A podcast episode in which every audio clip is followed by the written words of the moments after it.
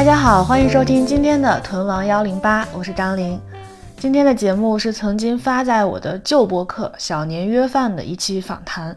为了更方便大家收听我的声音呢，我决定把自己所有的音频节目都集中到这里，以后这儿就是我在音频世界里唯一的家啦。所以呢，之后我也会定期把《小年约饭》的旧节目陆续搬运到这个新家。小年约饭是什么呢？它是我在 B 站视频节目《张小年的约饭日记》的音频版。我在这个节目里会和我的同龄好友们一边吃饭一边聊天，聊聊对各自生活的思考和复盘。他们当中有创业者，有艺术家，有打工人，有做题家。希望我们漫无目的的对话可以对你有所启发。祝你收听愉快。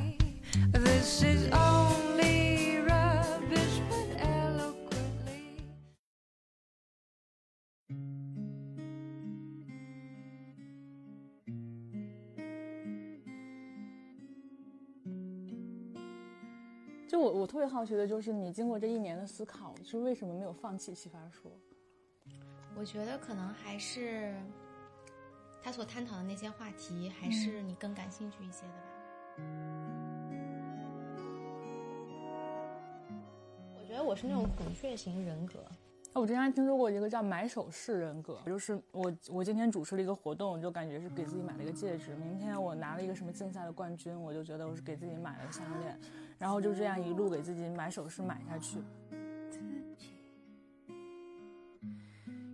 我就是一个这个岁数的小女孩，嗯，然后渴望爱情，渴望认可，渴望名利，渴望更好的生活，嗯，内心很善良，然后喜欢别人夸你好，然后很努力的在工作，嗯，然后想要的东西有的时候会买，有的时候舍不得买，就是我觉得这就是全部的我了，嗯嗯，对啊，这就是全部的你。对。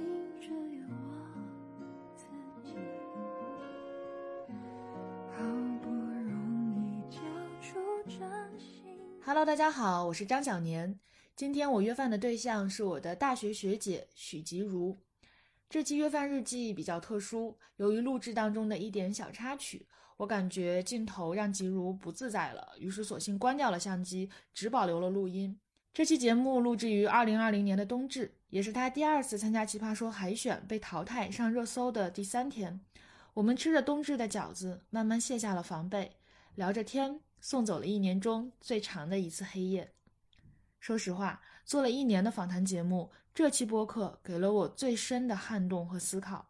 如果听完这期你也心有戚戚，欢迎在评论区写下你的感受吧。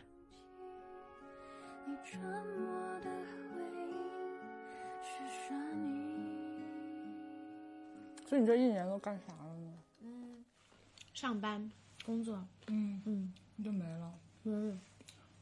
那你没有生活本进行一些疗养什么的吗？嗯，因为我工作的环境世界其实也跟媒体关系不大，几几乎没有关系。嗯，其实还就你就很快就去融入你本来的那个生活和世界，你就就对对对对对。我觉得没什么好疗养的，你就要怎么疗养？我不知道，那我感觉你当时的那个。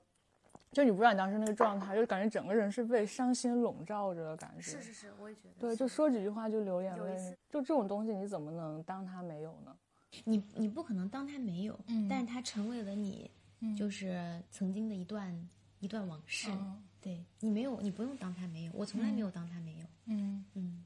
那你后来，你比如说你去了新公司，人家会跟你聊这个事儿吗？他们都不知道是吧？还是嗯知道，但是他们没有那么在意。嗯，甚至我觉得我工作中后来。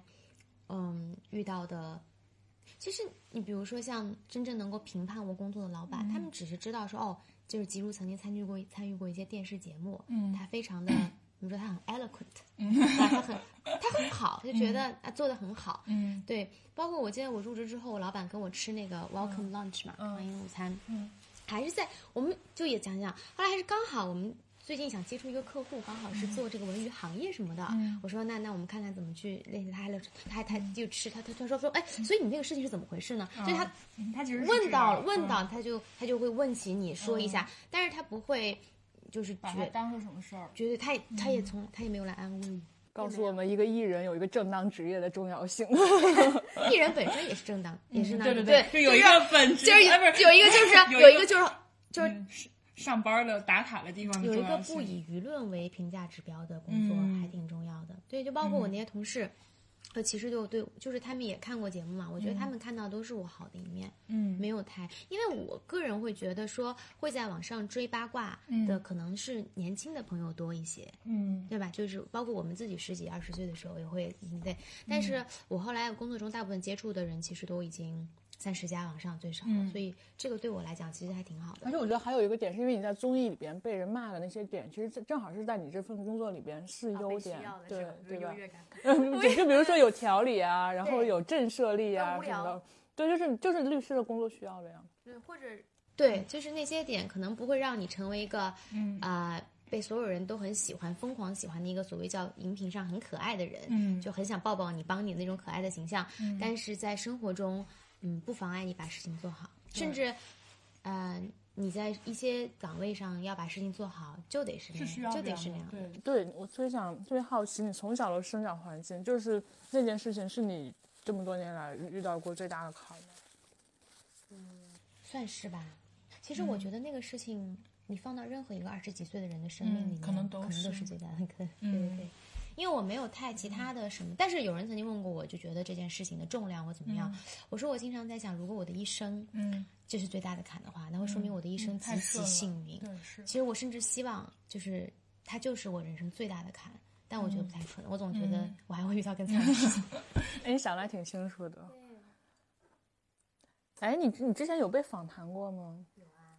有在就是是视频节目吗？有啊。是吗？哎，我没我我没有搜到，还没还没那个啊，是最近就是上九月份的时候啊，那期我们谈的话题叫做嗯，要强女孩会好命吗？嗯，哎，我们做过一期这个节目叫努力女孩，我我我看过那对，跟那个刘祖君他们，我觉得努力女孩肯定会好命，哎，所以你被定义成一个要强女孩了已经，比如蓝莹莹，嗯。嗯，但我觉得我就是那个要强的女孩，嗯。其实我觉得很多女孩是要强女孩，但现在就是社会逼着大家不敢承认自己。我有个朋友有一个特别好的解读，我想跟所有的要强妹妹分享。嗯，他说，就因为要强这个词在英文里面是 competitive competitive 嘛。嗯，他说，我觉得你这个人如果 competitive，嗯，你最起码要有去 compete 的基础。嗯，你之所以会一直要强，是因为你总要到了。嗯，对。他换言之，他说，我觉得他是男生。他说，我觉得说，如果你从来没有要到过你想要的东西，嗯，生活会逼着你。忘记要强，因为我们身边就是我们当时在笑另一个男生很要强，就什么都要比别人赢嘛，笑他。后来那个那个男生这样，他说其实要强真的是坏事吗？说我觉得就是。强者就一直要强吧，嗯，可能对啊，所以那是我那次听到就对要强这个东西一个还，嗯，对，在他的解读里面，其实人生来都会要强的，因为人都有羞耻心，嗯。嗯，我觉得要强这个事儿是要看你在什么什么方向要强，就有的人他是要处处要强，那种就会把人逼得喘不过气，但是有些人你觉得他要强要的很很到位，是因为他要的那个强就是他应该他要的强，对我就是我会见觉得我周围，因为就我们身处那个大学，就其实。周围有特别多这种同学嘛，然后啥都要强是吧？对，然后我就会想，他们可能是因为从小到大的这个生长环境，就是因为赢，确实就像你说，因为赢过，因为在那个好学生的坐标系里赢过，所以就要一直赢下去。那个赢给了他们底气，但其实不是你在每一个维度上都可以赢的。对对，但是出了学校之后，就感觉好多人可能迷失在这个坐标系，就是找不到那个应该。应该有的那个坐标系，我觉得有些人可能是他还没有能够把他特别想做的事情或者特长变成职业嘛，他可能目前做的一些事情，他未必能，未必是他该做的事情。我我我有的时候会觉得说，这种可能性他就有点迷失。嗯。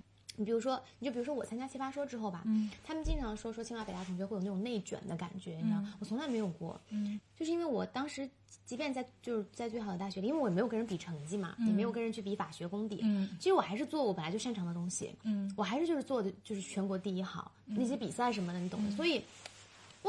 就是感觉不到什么呀，我觉得我就是还是很好的，对。但是，那你想说那个时候是一个学生性质的竞赛，对吧？那你比如说像我参加了这些这些节目之后，特别是比如说奇葩说，会觉得全中国真的是最会说话，他们不仅是最会说话的人，还是最会听话的人，最会蛊惑人心的人。其实我的技能在这个里面一下子衬出来，就觉得很稚嫩了。嗯，对，这个时候我会能感觉到，就是说原来可能我没有那么好，或者真的还是要。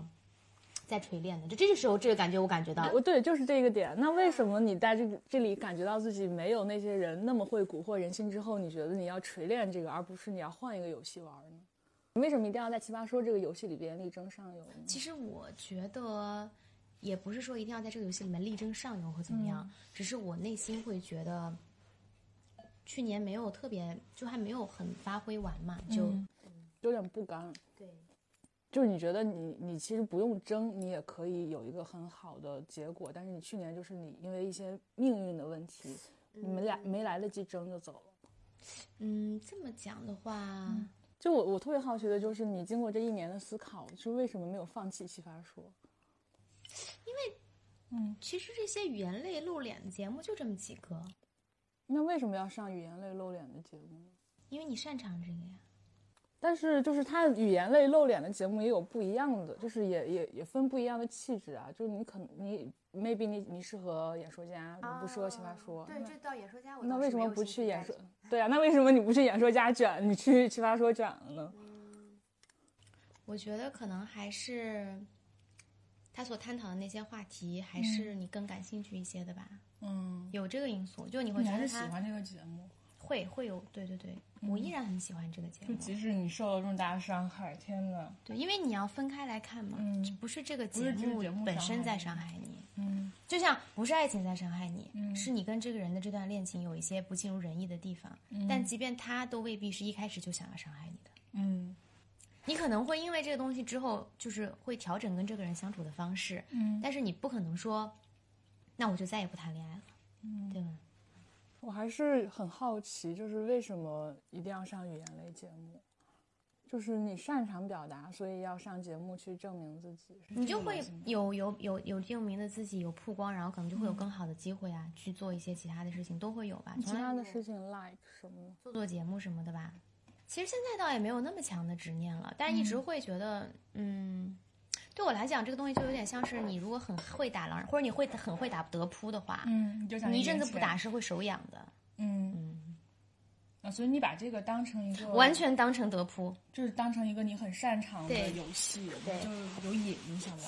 也会有瘾吧，或者是就是就是娱乐呀，就是像有些人就喜欢去玩桌游，嗯，对吗？有些人就需要去滑雪，嗯，对我来讲那就是另外的。我一直是这么觉得的。那如果你把这个当成一个乐子的话，那我觉得去年的那个事情就就不会给你造成什么伤害了。就是如果你就是完全图一乐，那这个这个乐它最后变成了什么样子？你在这里遇到了什么样的人，什么样的伤害？那完全就是一场戏，你就是来体验这个的。对吧？但是我觉得并就是，但是你去年是事实是你受到了很大的伤害，你是用心去，你是你是走心了，所以你并没有完全把它当成一个乐子。你是你还是想从里边去获得些什么的感觉？我觉得这个饭吃的有点奇怪，因为我会觉得不舒服啊？是吗？嗯。哦，你是不想回答这是吗？对。哦，明白。那就是因为我觉得一个吃饭，如果是拼命去深挖。一件以前以前已经发生过的事情，我觉得还有有点累。哦，再吃点。你吃点，我我你都没带吃，我都吃完了。嗯，其实我今天想跟你约饭，就是不是特别想做一个节目，就是想跟你聊天。那你为什么要开镜头？就是如果你如果你享受把这些事情都说出来的话，就 OK。不享受，不享受那就那就那我们不如这期就可以不不做那节目，你就纯聊天就行。对对对对，因为光对，因为我会觉得就是嗯，就是。没有人的内心是经得起推敲的。嗯嗯。但是如果你不把这一面露给观众的话，大家永远是都会觉得你在包着自己吧。无所谓啊，我并不会很在意大家觉得徐徐很真实了，或者他怎么还在包着自己，或者他好可怜，或者他好讨厌。就是我觉得，我说实话，其实对于观众是不是所谓叫理解我，我没有那么强的渴望。那这样的话，因为他们不可能真的理解我，他们对啊，肯定没有人会真的理解你。对，但是你就是你，你连这种姿态都不想要给观众展现，不想。为什么我我我就是放弃让别人理解我了呢？是因为我觉得就这一路的误解已经太多了。嗯，从一开始他误解你是那样子强悍的一个女生，无所不用其极，到他今天又说实话又有点误解你，成为就是其实你一直在被误解。嗯，但是。从那那可能其实对于这个节目和这段旅程来讲，说其实你真的就只是个荧屏符号，嗯嗯，就是一个工具，就是个工具嘛。但其实奇葩说对你来说，我觉得也是个工具。我觉得是这样的，而且我有的时候会觉得，其实荧屏上的每一个人吧，就是在你有足够多的行业经验，嗯，之前，嗯嗯，你都是工具，嗯，对吧？就是只是幸运的话，你在做工具的同时，嗯，还是能做一做你自己，或者说你做完自己，大家也能看到那个你自己。嗯，那你稍微那个。大部分情况，或者说运气一般不好的话，就没有你自己了，就是那个工具作用。嗯，可是你也有你的获得嘛。嗯，这个要对，这就是为什么我一直没有说后悔参与过这个节目，也从来没有。就你还刚刚问我嘛，说为什么就是你很受伤，但是你依然是喜欢这节目本身。就比如说，我觉得要承认嘛，比如说我我还是真的是一个蛮玻璃心的人。嗯，但是。但是我有在改变，因为我会觉得这个玻璃心过一辈子会会会很很累的，对，很难的，对 对对。就比如说像我之前，其实，在自己现实的工作中也不太能放过我自己。就如果有时候出了个什么错，会很懊恼或者怎么怎么样，你知道。但是我现在就感觉松快了，松快很多。就是对我跟上一上一次我们录那个 reaction 的时候，也感觉你松快很多。嗯，那还是挺好的。但我确实会在被问到很剖白内心的问题的时候就很卡壳。嗯，你自己不问，你自己有问自己不问啊，自己也不问，不问，真的不问。我，嗯，我不问，因为我觉得我还想参加这节目，就是我觉得我上一季没有发挥好，有遗憾，你知道，就是我会觉得，就说实话，我就会觉得哈，我的实力不至于一轮游吧。嗯，我说那我就再去啊。嗯，我真的是这样子觉得的。嗯，我就去了。嗯。对，然后包括你，比如说你问我说，那你就是为什么玩的心态还会受伤？那就是那因为人家说你不好，太多人说你不好，你就是很受伤。我，对啊，我好像从来没有在这件事情上，就是去问过，就是特别追问自己。嗯，对。哦，我觉得是这样，因为可能是我也有问题。你喜欢剖析自己吗？我还挺喜欢的，我觉得能让我认清很多事情，然后放下很多执念。真的。就比如说，就你比如说你司范美一年都没有做。那可能在去年的我看这件事情，我会觉得就是这简直天塌了，就是那我收学我来做这个，结果什么都没有做出来，不必不必，对吧？然后，但是其实我在今年年初的时候，我在剖析自己的时候，就发现其实我的点不在做综艺或者做什么上面，就我我想干的事儿不是说我要做一个综艺出来，而是我想就是做。怎么讲？就是把我认为值得被大家看到的人推出来，这是我的感，就是我这是我想做想干的事儿，所以我其实我做的一切努力都是为了这个。那我想通了这个之后，我今年在做播客，在做别的东西，其实就对这个心态上也非常坦然，就没有那么多执念了。嗯，我觉得这个还挺有意思的，就是关于愿不愿意剖析自己这个点。嗯，但是就是我也发现，我是爱出风头的人。嗯，这个你是就是完全 OK，完全接受这一点的，嗯，所以你觉得，呃，所以这个其实可以解释你为什么想参加这些节目，嗯，当然我我不会说，怎么讲呢？就是我觉得我不会去为。嗯，为了出名而出名，去怎么怎么样？但是如果我做的这件事情真的它本身就一定是要在大众面前才能做成的事情的话，那我肯定就会去做。你还是就是非常相信自己这方面的能力了。对啊，嗯嗯，对对对。你刚才那个对啊，真的好响亮。对，哎，真的是。嗯。所以你在这个意义上，其实我从来没有长大过。那你是因为你被保护的很好，就你这份自信也被保护的很好。对，其实有被摧毁的。是吗？那去年肯定很摧毁。嗯，你去年会质疑自己在辩论上的，就是在在辩论表达，我觉得我不要再走这个路了，肯定不适合啊。但是我觉得我命好，就是我还是总是能遇到周围，呃，那些人在鼓励我，因为我是那种就是你知道，你知道容易被舆论摧毁的人，也非常容易被鼓励重建。就是因为人家说你不好，你就啊，所以就是外界的这些东西对你影响非常大，就是不管好的不好的。对对对对，我是这样的人，我就是，对我我觉得我也是那种，就是如果我今天失个恋，我可能也一两个月没有办法起来工作的人，我是这样的人，所以就是，所以你就能能是一回事嘛，对吗？因为爱情是这个人给你的回馈，舆论是所有人给你的回馈，你就是一个依赖着回馈而活着的人，可能可能你自己意识到了之后，会慢慢的做一些调整，嗯。但是那没有，那也没有办法。但是就是体质还是这样的。对，这是一件我认为啊，这是一件三岁看小九岁看老的事情。嗯，所以我觉得像我这样性格的人，我相信我这样性格人不在少数。嗯，你唯一的出路就是去尽可能的争取正反馈。嗯，所以你要就是，所以你要努力，就是不是我们天生想做奋斗逼的，嗯，是如果我没有没有外界的正反馈，就就会在我的世界里，我没有得到那些我想要的正反馈，我真的会，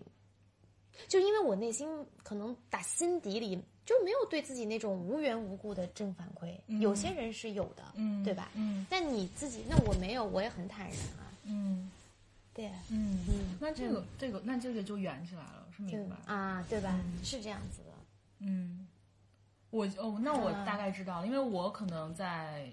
就是我们记得上次我们一起录节目，就是我双眼皮的那个事情。哦，对对对对，那个时候我是一个极度的，就是非常靠外界的、非常外部打分卡的人，就是要外人给我打分才行，我就依赖那个活着的人。然后也是经过那就那段时间，可能是我最近几年最大的一段时间。在那段时间之后，就开始慢慢的就是回到自己，就自内部打分卡嘛，就是向内求，然后去看自己到底是什么，我到底是个啥，我到底要啥。嗯，我就去一直就是其实挺痛苦的，一直逼问自己。不过我现在就是有在努力的学，也不叫努力，就是我现在慢慢的可能开始学会欣赏一些自己的品质了。嗯，对，就我觉得如果你对自己的欣赏点也从可以打分的点变成品质的话，可能会相对比较不容易受嗯受伤，就受外界的影响。但你肯定嗯，因为你本身就是这个体质，嗯，你还是会容易受伤一些。甚至我一直在质疑，就是会有人天生就真的对别人怎么说很没有很有免疫力吗？这都是我觉得是慢慢练出来的，那些有意识的，嗯，我觉得是我真的觉得是，嗯，呀，那就是对啊，就是后来我就想，那别人怎么说我，怎么看我，他怎么想我，重要吗？嗯，就是如果重要的话，他换算成他如果算账嘛，换算成钱，他是几斤几两，就是想那没有几斤几两，我只有自己厉害了他才行的。对对对对对对对，嗯。反正就后来就是慢慢算账，算这个成本收入，就发现，嗯，不值得，算了。哦，那你还是比较理性的。反正我至今都会觉得，就是，嗯，我觉得我可能这辈子不可能有那种 groundless confidence，我肯定是不会有了。嗯嗯。但是如果全世界都赞美你，那那还不会有吗？我觉得，嗯，今天的我就算全世界都赞美我的话，嗯。心里一定会有一个声音会跟我讲，嗯，就是说千万不要活进那些赞美里，嗯，对，因为，嗯，对你试过就是一几天之间的，嗯，对，其实这是一个好事啦，嗯，这也是为什么我也不会活进那些现在就是嗯。蜂拥进我私信箱的安慰，嗯。和加油里，因为我就觉得，嗯，我很我我觉得他们那些都很美好啦，嗯，但是我是真真真真实实切切的觉得。我现在知道什么对我是最重要的，嗯，就是我父母家人对我的做这个事情的理解，嗯，然后我有非常非常嗯。现实安稳的实际生活，嗯，就够了，够了，是，嗯，对啊，这其实也是算账嘛，这才是你真紧紧的抓在手里的有的东西，对对对对对，我觉得我变得越来越实际了，嗯，真的，我觉得我们俩的成长过程就是。就是就是那种温室里的花朵，然后经历了一些，对对，但你也没有办法经历太大的。说实话，你就是你就是没有没有办法去经历太大的。就是我看你大家对你的那些评价，我就很能共情到我身上。我觉得你就是一个高配版的我，就是真的就是所有的这些大家对你的攻击也好，这些不理解也好，就是都都出现在，比如说把我和李雪琴放在一起比较的时候，嗯，然后都出现在过我的私信里边。啊。所以我特别能理解大家对你的那些点的时候，就是其实你不是这样的人，然后你就被人家这样说，你就很想辩解。还有一点，我会觉得，就我有时候会不太好意思把这些东西就是表达出来，是因为我觉得那样有点自恋。其实，嗯，然后就这是为什么？就是另一个原因，就是我一直嗯不太，就是不怎么讲，就有时候不去剖白我自己，是因为我觉得。嗯，其实你也没有什么好剖白的嘛，对吗？你也是一个，你其实你就是一个，你就是一个这个岁数的小女孩儿，嗯，然后渴望爱情，渴望认可，渴望名利，渴望更好的生活，嗯，内心很善良，嗯，然后喜欢别人夸你好，嗯，然后很努力的在工作，嗯，然后想要的东西有的时候会买，有的时候舍不得买，就是我觉得这就是全部的我了，嗯嗯，对啊，你就是全部的你了，对。我觉得我是那种孔雀型人格，嗯，这也是我妈在微信里给我讲那种表演型人格，嗯，啊，我觉得我是那样子的，嗯，我之前还听说过一个叫买手式人格。什么叫买手式？就是是一个北大的一个学妹，她就把自己总结成这个。她也是，就是她是外国语保送的北大，然后就是长得很漂亮，然后主持各种北大的活动什么的。他就反思自己说：“我有这种买首饰的人格，就是我我今天主持了一个活动，就感觉是给自己买了一个戒指。明天我拿了一个什么竞赛的冠军，我就觉得我是给自己买了个项链。然后就这样一路给自己买首饰买下去。但是最后你你觉得你是你干这些事情是在给自己的履历贴金，在在投资自己，但其实这一种就是在消费自己。然后就是他写了这样一段话，我就觉得这段话，我当时还把它记在我的备忘录里边。”那其实我觉得这种非常就是，这这是这个年纪的女孩子非常经常会有的一种心态呀，非常正常。尤其是你长又长得好看，然后禀赋好一点的女孩子，就非常多这种。学生时代会这样，对。但是，这回答到你刚刚讲的，为什么我要去参加这些语言类节目？嗯，你知道有市面上有一些其他的专门找高材生的节目，我是从来没有去过的。嗯，因为就像我消费了嘛。像我刚刚讲过的，就是说，我是要以一个怎么讲？你说语言从业者也好，嗯，甚至咱语言天才，我可能是谈不上了。但是，语言从业者或者一定是一个在这件事，虽然这件事情每个人都能做，嗯，但我还是要做的比大部分人都要更好。我希望吧，嗯，的身份去被这个社会认可的。对，就是有一些综艺我不会考虑的。啊啊，说综艺里边大家都能做的事情。对，就是我会，我就在想到刚刚那个买首饰嘛，我觉得如果你只买珍珠，嗯，那没有任何问题。嗯，你就是一个把自己变成一个珍珠收藏家。对呀，嗯，对呀，因为你懂珍珠，你爱珍珠，嗯，你不会因为翡翠更贵，对，或者钻石更流行就去买它们，你只买珍珠。我就是，我觉得我就是，我就是一个只买珍珠的人，而且我只买大珍珠。嗯嗯。我我觉得那个学妹不要那样去说自己，嗯，很渴望，就是我觉得渴望机会，爱表现，也有那个能力去表现，真的一点那就要去，一点错都没有。是，你买首饰的本质不是不就是因为你有钱吗？嗯嗯，就是你得有这个资本买才能买啊。对对对，所以我是，嗯，我。对我，我特别不，我特别没办法看我们这种人格的人过分的反思自己。嗯嗯，其实不自信的人本身就是因为容易反思自己。嗯，所以我一直有意识的跟我自己讲，嗯，不要反思我自己。嗯嗯啊，你这个理论很好，你再下一次去挖说，你应该拿这个，就是这是你的观点呀。什么就是不要反思自己啊，就是对啊。其实我不喜欢反思我自己，也是因为可能也有太多人总问我了。他们就问说，嗯嗯，为什么？就他们也在逼着我，嗯，去剖析自己，等等等等怎么样的。嗯，后来我就觉得反思到最后，那就是说我承认我是，就是我是这样的一个人格，这样的一个性格。这个这个点当然是我的弱点，它会是我的弱点和软肋。怎么样？那又能怎么样呢？而且我甚至我觉得它也成就了我。嗯，在某种，但其实我觉得你这些话，你如果说给观众听，大家是能接受的呀。就是对啊，你为什么？所以你你的点在于，你可以自己说给自己说，我是一个孔雀型人格，但我不能让观众知道我喜欢 show off，我喜欢出风头。可以，只是我不知道怎么去，嗯，怎么突然去说这件，嗯，就是说，嗯，比如今天，哪怕他还在拍的话，我们俩刚刚聊着，我就说了，嗯，但是我可能不会。不会怎么讲，不会莫名其妙突然去跟大家说我是个什么样的人。嗯，对，所以我觉得你应该就是多上一种这类似这种访谈，把这个让观众给就是接接受到这个点，因为其实我觉得观众是跟跟这个点是有共情的。是吗？对，因为其实很多人都是孔雀型人格。对啊，就像你刚才说的，其实没有人不想出风头啊，就没有人不想让大家认可你、夸你的。对吧？嗯，我也想啊，谁都想啊。嗯，想，不然，不然多无聊呀！不然发朋友圈干啥呀？不就要赞的吗？对，真的是对。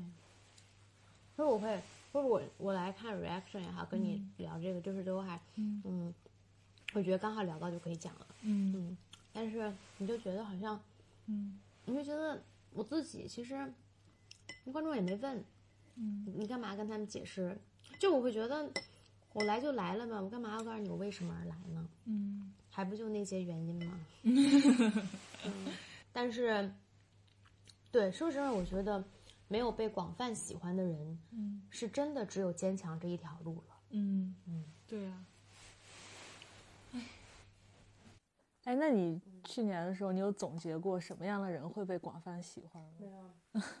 奇葩说有这个规律吗？就是什么样的人设容易被喜欢，什么样的人设容易被攻击？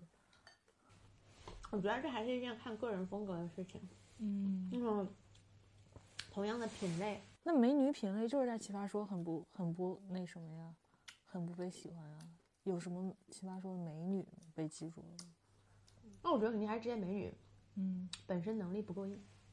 嗯，我是这么觉得。嗯，你说的能力是指什么？就是以语言为核心的一个综合舞台表现能力。嗯。嗯，共情能力肯定在其中。嗯。肯定在其中，就是女性观众可能会啊，有一些天然对你会有，嗯，会会更多的质疑你，她不会那么快的被你征服，嗯，但是我觉得，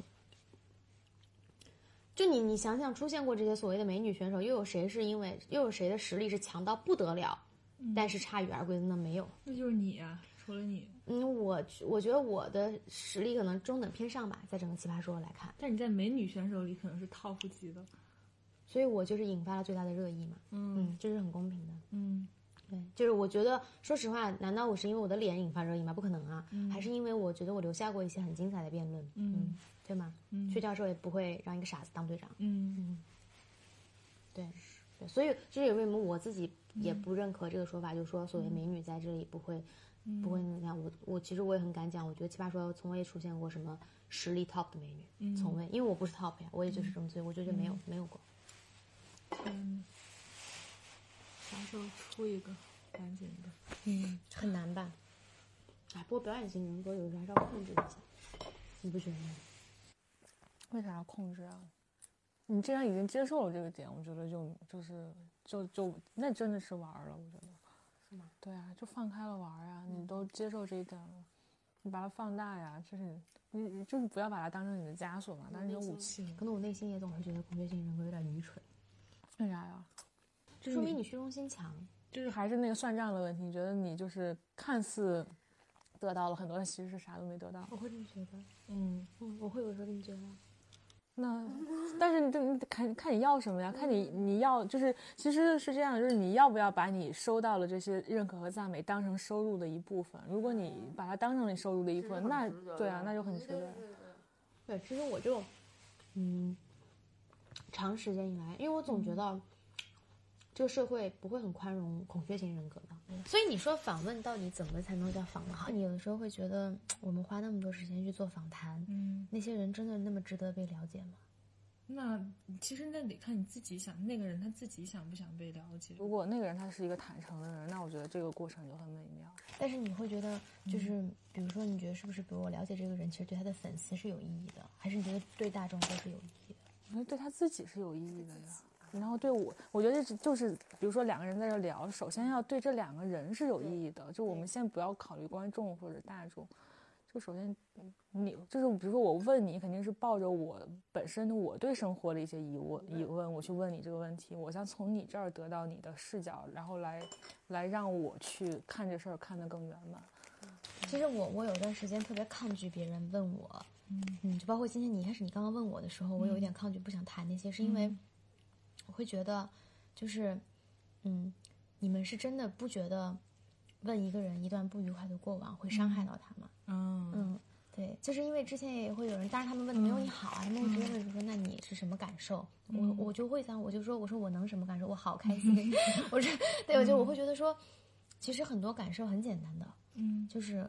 开心或者就是不开心，其实在我看来，我会觉得他想挖料，对，或者是就我我不习惯，就是直接去问这个人的感受，嗯。嗯，我有的时候会有这个感觉，嗯，对对对，你是怕伤害那个自己，嗯。啊对，比如说我作为被访者的时候，我怕伤害到我自己，嗯，对，那如果我在问别人的话，怕伤害别人，我觉得问不出口，嗯，对，嗯，我觉得可能是因为就是我们。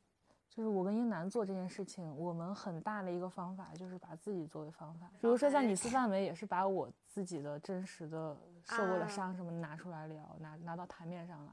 所以可能就是我们俩对这个事儿都已经钝感了，就是对于对于自己的感受被拿出来翻来覆去的说这件事儿已经钝感了。对，我好像还。不太能，我有的时候觉得我有一点不合时宜的老派。嗯，对，就是不太能把这些事儿拿出来。对，就是嗯，就是情绪，比如说我刚刚会觉得情绪是很私人的东西。对对对，不是不知道为什么，但是我会觉得好像这个其实有一点有一点老老过于老派的感觉。我觉得是每个人风格不一样吧，就像朋友圈也是啊，有的人就喜欢啥啥啥啥啥啥的，对对对对对对。比如说你刚刚问到我很隐私的问题的时候，我会觉得不开心或者怎么样，就是我还没有。把自己训练到那种，嗯，就是我其实跟你吃了一顿饭，但我什么都没有讲。我觉得我不是的，我基本上就是跟你吃了饭，讲了，其实就是就已经讲了很多很多很多了，把那个真实的自己给放进去了。嗯，可能如果以后再有机会面对镜头的时候，真的就是就在面慢慢学会抽离吧。嗯，对。天哪！但是你都已经面对镜头这么多年了，就说明我是一个很认真的人。嗯嗯，对，就是不是嗯，或者说这么多年我。没有没有这种怎么讲相相对比较大的事件，嗯，让我去明白你要抽离的，你不能你不能太太入戏，你不能太入戏的，太走心。所以那是马尔说的嘛，他说可能一直以来你都会觉得，你心里始终有一个觉得是说，如果能那样一直打下去会是什么样的？可是我没有，嗯，就你会有失去的感觉，就是因为你觉得你曾经拥有拥有了，对呀，对，对对。你这个经历真的是非常的，就是非常有戏剧性啊！对啊，我也觉得。那那些想采访你的人，岂不是会就是大大家都在意什么问题呢？大家问你，其实没怎么去跟人聊，我可能就我可能跟你聊过这一次嘛，包括之前可能那我们没开镜头的时候，我们跟大家聊，但其实这是跟你聊的很深的一次，就这个事情本身，嗯啊。已经是很深的一次，最深了。嗯，至于其他的那些，我都没有，我都没有，我都没有接受。我我都因为我就觉得，我为什么要跟一个我不认识的人，也真的不一定是能关心我的人聊这些事情呢？嗯，对。而且我也不觉得，因为我认识你嘛，我知道你很细腻，我可以跟你聊这些，而我们也认识。但是我不觉得所有的访访谈者都是这样子，嗯，细腻的，我就不愿意去。对，我就不愿意去说这些。明白。嗯，我觉得还是要看这个访谈他报的是是一个什么一个什么对对对。如果他要从你这儿挖料，然后去当成他的一个什么噱头，然后去帮他去传流量，那你何必呢？对对对对对对。反正我会觉得，确实就是这个戏剧性的经历，然后配给我这样的一个性格，嗯，是会非常非常的。嗯嗯，精彩。对对对对，我相信你这个经历，如果配给跟我相反性格的人，可能会是另外的一个样子嘛。对。哎，那你如果自己想做一个节目的话，你是比较想做访谈吗？像我刚刚，这就是我刚刚问你的问题嘛？因为我有的时候会觉得。市面上的大部分访谈，嗯，总归嘛，你访都是有名气的人，其实名人本身都已经是被访过很多遍了，然后也是这个社会上相对过得还不错的一群人了，对，所以我就会觉得，有的时候我会觉得访谈是一件势利眼的事情，嗯，对对对，对，嗯，所以刚刚但是你说你觉得访谈可能对于这个受访者和被访者本人是有意义的，我还就觉得挺，但是我有的时候就会觉得，这也是为什么你知道就是。我可能现在越来越不清楚要做一个什么样，就一直没有脑海里面明确的那种嗯想想法，对，就是会会有这个感觉。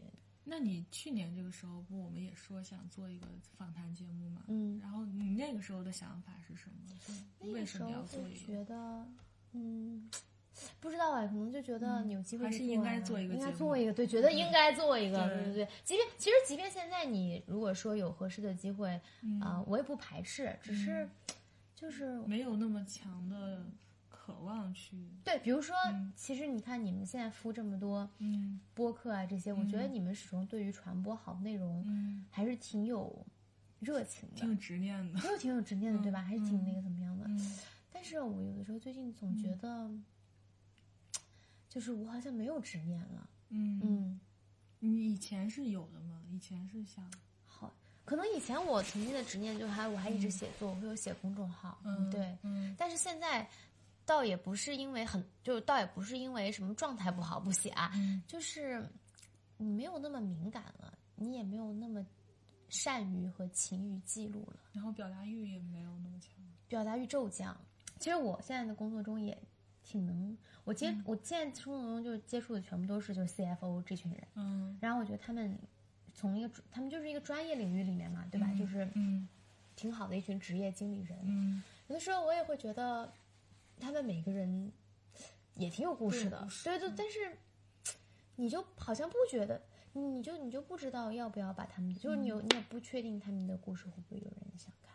我觉得就我觉得是这样，就是你第一考虑的不是有不有有没有人想看，是你自己对，是他们的故事对你来说有什么意义和价值啊就你能从你从他们的故事里边你改到什么？从前的我是一个很难去跟别人的，就看到别人身上的合理性的人。就比如说你，你刚才说你不喜欢别人问你深挖你，如果放在之前的我，我就会觉得啊，为什么？怎么竟然会有这样的人？我就特别容易把自己带入到每个人身上，就觉得我喜欢的事儿，大家肯定也都喜欢；我不喜欢的事儿，大家肯定也都讨厌。但其实不是这样子的嘛。就这个点是我这些年慢慢就把自己给掰过来的。我是最近这几年才变成了就是接受对方身上的这些合理性，然后但是我觉得下一个下一个目标是要先预设对方身上的这些跟你不一样的点的合理性。就我现在只能是我看到了，然后接受它，我就是 OK，那就你就是这样子的。但是我还没有没能做到说我在比如说我跟你聊之前，跟英男聊之前，我预设到你们就是对这个东西不感冒，对这个点不 OK 的。嗯嗯对这个合理性我没有我没有那个假设的能力，我就觉得。